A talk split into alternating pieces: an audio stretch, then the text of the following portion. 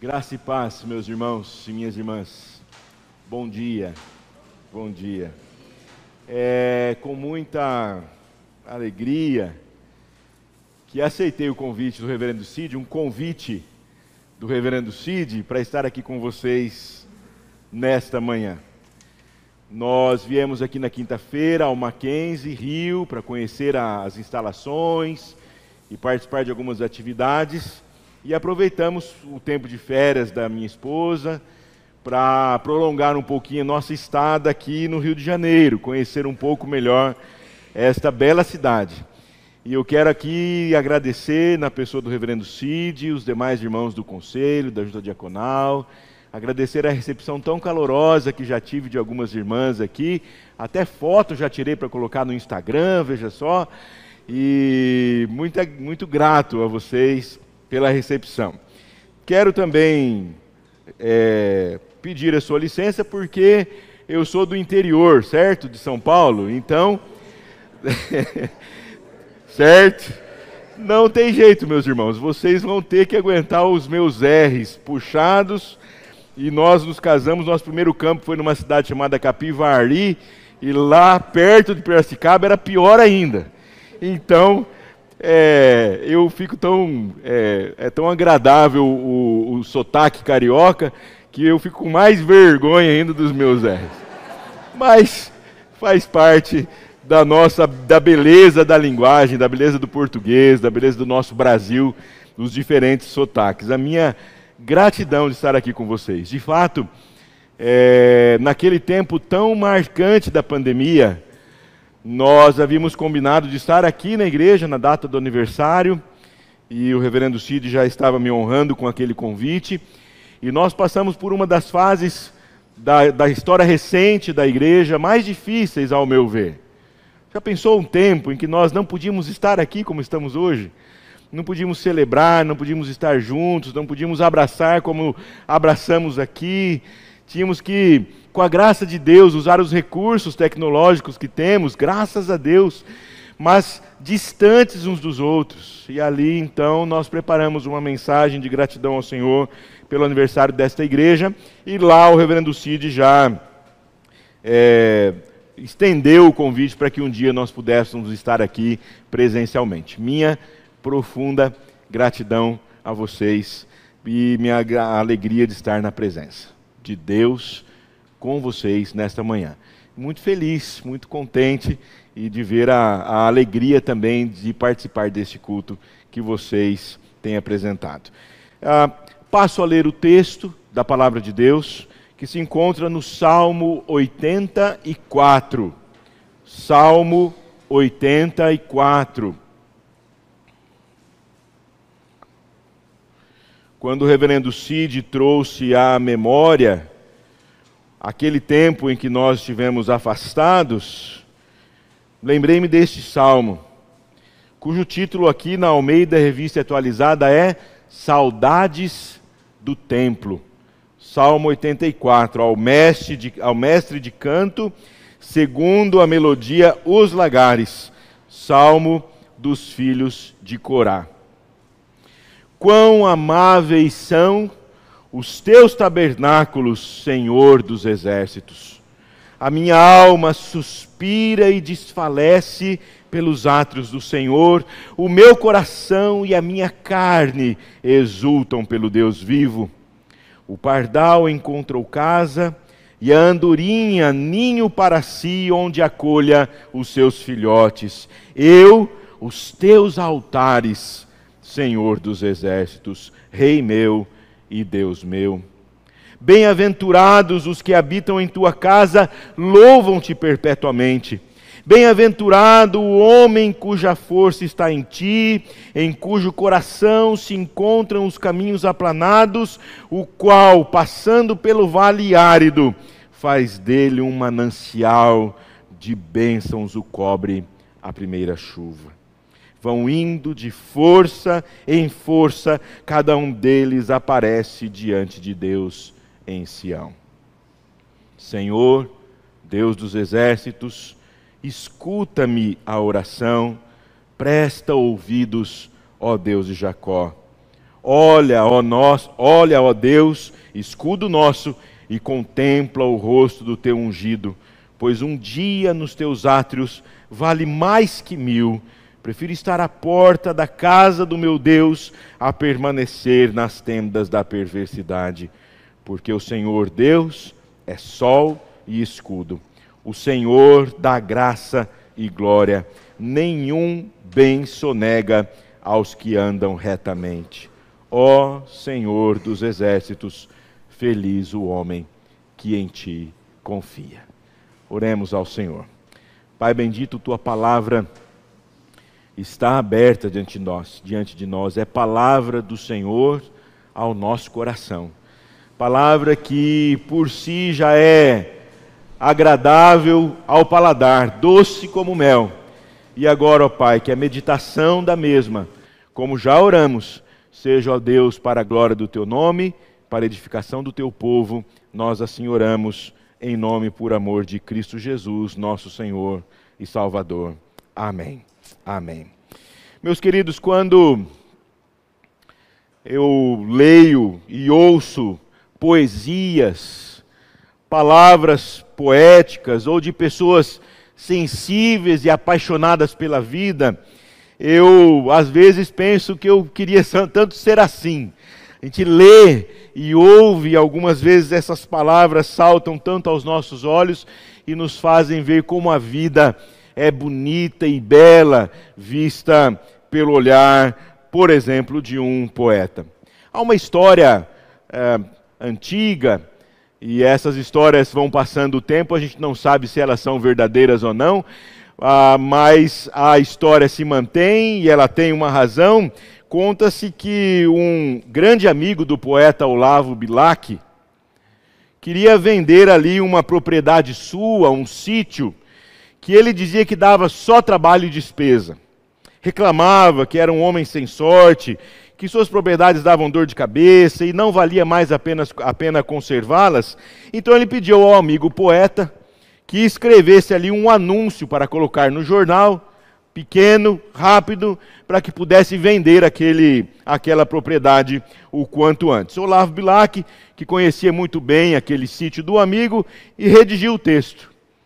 Vende-se encantadora propriedade onde cantam os pássaros ao amanhecer no extenso alvoredo. É cortada por cristalinas e refrescantes águas de um ribeiro a casa, banhada pelo sol nascente, oferece a sombra tranquila das tardes na varanda extensa. Passados alguns meses, aquele senhor se encontra novamente com Bilac e Olavo Bilac pergunta: "E aí, você conseguiu vender vender a sua propriedade?" Aquele amigo diz: "Rapaz, depois que eu vi o seu anúncio, eu percebi a bênção que eu tinha, não é? A, a, a, a maravilha que eu possuía e desisti de vender. Vou cuidar, fiquei com ela para mim.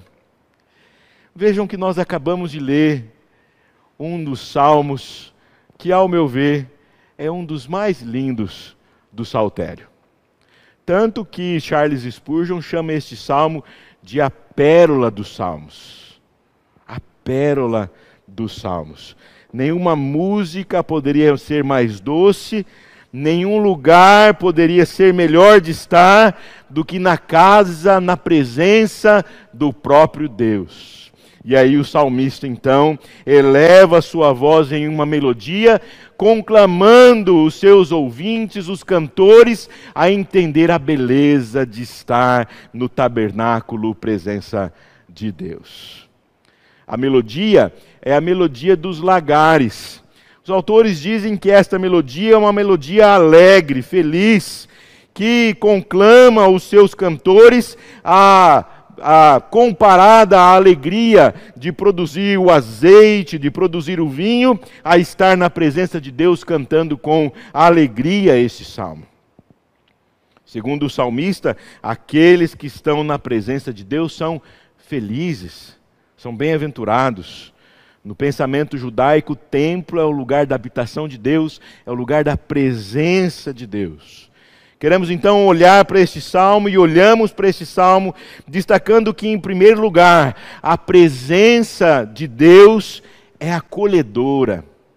A presença de Deus acolhe aqueles que o buscam. Os primeiros versículos nós conhecemos muito bem, cantamos inclusive com belas músicas. Quão amáveis são, quão amáveis são os teus tabernáculos. Não dá como, não dá para ler essa, esse salmo sem lembrar da música.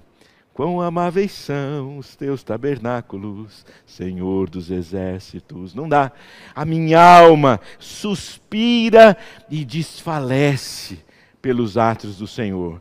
E aí o salmista olha para a natureza e diz assim: O pardal encontrou uma casa, a andorinha encontrou um ninho onde possa acolher os seus filhotes.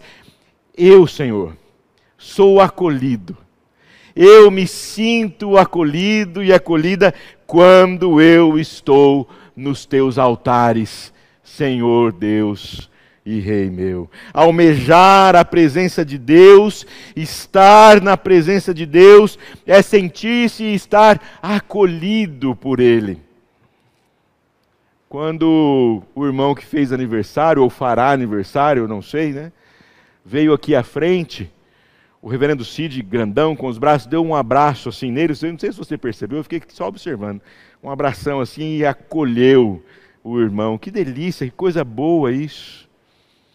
Pelo menos eu senti muito isso na pandemia, a ausência de poder abraçar, cuidar, beijar as pessoas que nós amamos. Então, eu quero conclamar você a pensar, primeiramente, na igreja do Senhor Jesus, no local em que você está, em você como igreja, e pensar que nós somos também lugar de acolhimento para as pessoas que estão ao nosso redor. Igreja tem que ser mesmo lugar de bom e agradável acolhimento.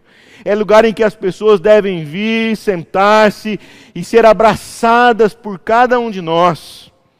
Que elas se sintam bem em nosso meio e saiam daqui dizendo: como foi bom, que gostoso, que agradável estar na casa do Senhor e ser recebido pelos seus como alguém que é acolhido pelo próprio Deus. Assim, o Senhor Jesus Cristo, quando olhou para Jerusalém, numa palavra difícil, muito dura, mas ao mesmo tempo uma palavra que chama a nossa atenção. Ele olhou para Jerusalém e disse: Jerusalém, Jerusalém, que matas os profetas e apedrejas os que te foram enviados. Quantas vezes quis reunir os teus filhos, como a galinha ajunta os seus pintinhos debaixo das suas asas, e não os quiseste, o quiseste. Não sei se você já viu isso mas a gente que é do interior já viu bastante. Quando forma lá a chuva e o tempo começa a fechar, quando vai cair aquele pé d'água, a gente só ouve a galinha ali cacarejando, os filhotinhos chegando perto dela, e ela abre assim a sua asa, as suas asas e coloca debaixo do, da, das suas asas os seus filhotinhos. Assim o Senhor Deus faz e quer fazer com cada um de nós quando nós estamos na Sua presença. Ele quer nos acolher e Ele o faz, porque a presença de Deus é acolhedora. Em segundo lugar, irmãos e irmãs, olhando aqui para o texto, nós também podemos entender que a presença de Deus, além de ser acolhedora, é também uma presença curativa, que traz cura que traz um olhar para as circunstâncias da vida, entendendo que o Senhor Deus é aquele que produz em nós aquilo que precisamos para nos sentirmos curados das nossas lutas, dores e enfermidades. Vejam os versículos 5 a 7. Especialmente esses versículos falam-nos de um solo, de um terreno árido. Diz lá o texto: Bem-aventurado o homem cuja força está em ti, em cujo coração se encontram os caminhos aplanados, o qual, passando pelo vale árido, faz dele um manancial de bênçãos, o cobre a primeira chuva. Vão indo de força em força, cada um deles aparece diante de Deus em Sião. Esse vale árido, ou em algumas traduções, vale de Bacá, que é o vale do choro, é o vale da sequidão, é o vale da aridez. Muitas vezes é o vale pelo qual nós também passamos, ou talvez também nós estejamos passando por ele nesse momento. Não há momentos da nossa vida em que nos sentimos secos, áridos, distantes, com uma dor que aparece que não vai ter cura, não vai ser possível de curar, de sentir essa presença maravilhosa, mas o texto diz que o peregrino, aquele que está indo para o templo buscar a presença de Deus, é aquele que tem agora o seu coração feliz e bem-aventurado, porque o Senhor Deus é aquele que faz do vale árido um manancial. É aquele que onde o impossível e o improvável se tornam possíveis reais. A aflição se torna alegria, o cansaço se torna júbilo, a fraqueza se transforma em força. Tudo isso na presença de Deus. Se tem alguma coisa que vai piorar a nossa situação, é se em momentos de dificuldades e angústias nós deixarmos de buscar a presença de Deus. Ao contrário, Estar na presença de Deus é o lugar da cura de que nós tanto precisamos. Só Deus transforma as situações de tristeza e angústia em plena alegria. Aliás, nós também cantamos uma música do passado, antiga, né? Esta paz que eu sinto em minha alma não é porque tudo me vai bem. Muitas vezes nós já passamos por situações, eu creio que você também, em que nós estamos com o coração aflito, mas aquele que confia no Senhor sustenta o sorriso, sustenta a esperança, e as pessoas até olham e falam assim: como pode? Você passar por tal situação e ainda manter-se bem? É porque eu olho para aquele que me sustenta. Vejam, Isaías entendeu muito bem esta verdade também do Salmo, quando ele diz assim: Não sabes, não ouvistes, que o eterno Deus, o Senhor, o Criador da terra, nem se cansa, nem se fadiga, não se pode esquadrinhar o seu entendimento, faz forte ao cansado e multiplica as forças ao que não tem nenhum vigor. Os jovens se cansam e se fatigam, e os moços de exaustos caem. Fale comigo, você sabe? Mas os que esperam no Senhor renovam as suas forças. Sobem com asas como águias, correm e não se cansam, caminham e não se fatigam. Aqueles que esperam no Senhor e aqueles que estão na presença de Deus, estão numa presença que cura numa presença que é acolhedora, numa presença que é curativa. E por causa de tudo isso, e ao final, o salmista nos mostra que a presença de Deus também é abençoadora. Na fala do reverendo Cid aqui, eu fiquei prestando atenção, ou ele, prestou, ele conhecia esse meu sermão, ou a gente conhece o Deus a quem servimos, porque ele falou essas duas últimas palavras na sua prévia de oração. A presença de Deus cura e a presença de Deus abençoa. O texto também nos diz isso. É por causa desse texto, olhando para esse texto, que podemos dizer isso. No versículo 8 até o versículo 12, nós vamos ler muito em breve, o salmista passa a fazer agora uma oração. Se até o presente momento ele vinha falando da presença de Deus maravilhosa, uma presença que acolhe, uma presença que cura, estar na presença de Deus é bom agora ao final. Ele faz uma oração. ora pelo ungido do Senhor, pelo rei, por aquele que precisa da presença de Deus, mas entende que esta presença agora na oração deve ser uma presença constante, de tal forma que estar nessa presença abençoe o peregrino. Diz o texto: Senhor Deus dos exércitos, escuta-me a oração, presta ouvidos, ó Deus de Jacó. O que será que ele orava? Qual era a sua oração? O texto não diz o que ele quer, o que ele pede, claramente, mas ele apresenta aqui algumas dessas possibilidades. Olha, ó Deus, escudo nosso, e contempla o rosto do teu ungido. Pois um dia nos teus átrios vale mais que mil. Prefiro estar à porta meu, da casa do meu Deus a permanecer nas tendas da perversidade. Porque o Senhor Deus é sol e escudo.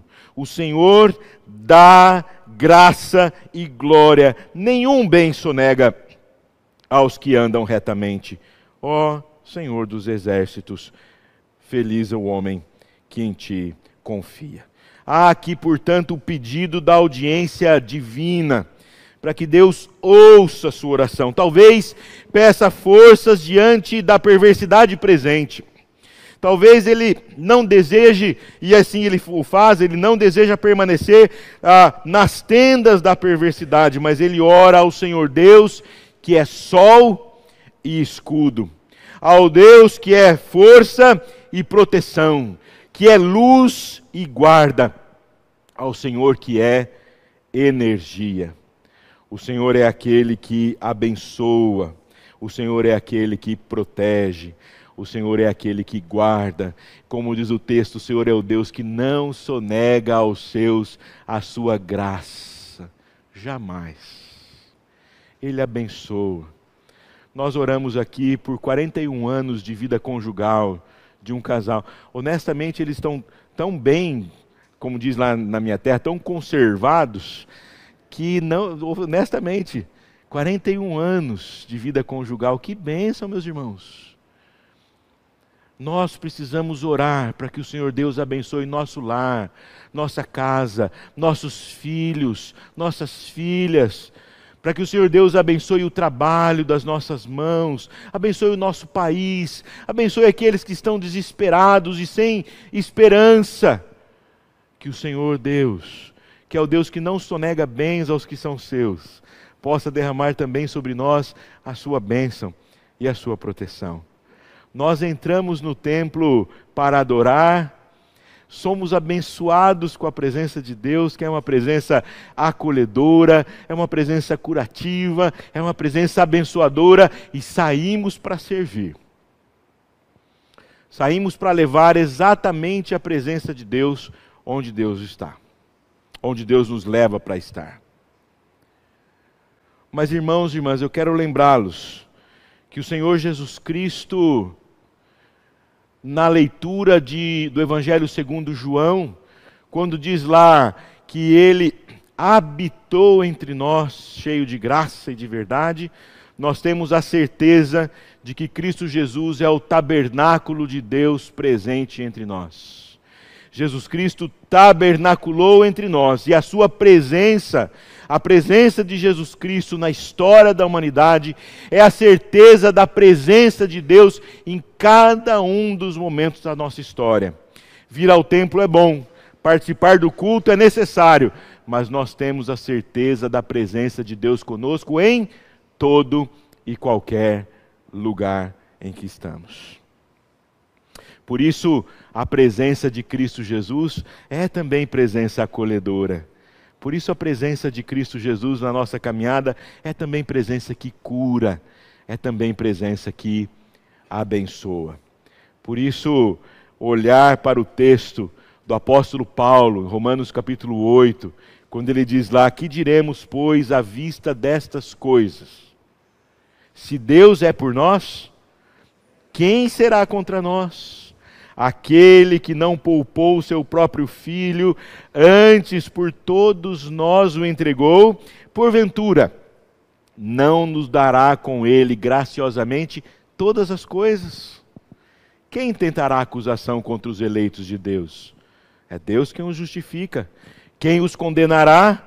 É Cristo Jesus quem morreu, ou antes quem ressuscitou, o qual está à direita de Deus Pai e intercede também por nós. Quem nos separará do amor de Cristo? Será tribulação, angústia, perseguição, fome, nudez, perigo, espada, como está escrito, por amor de ti, somos entregues à morte o dia todo, fomos considerados como ovelha ovelhas para o matadouro.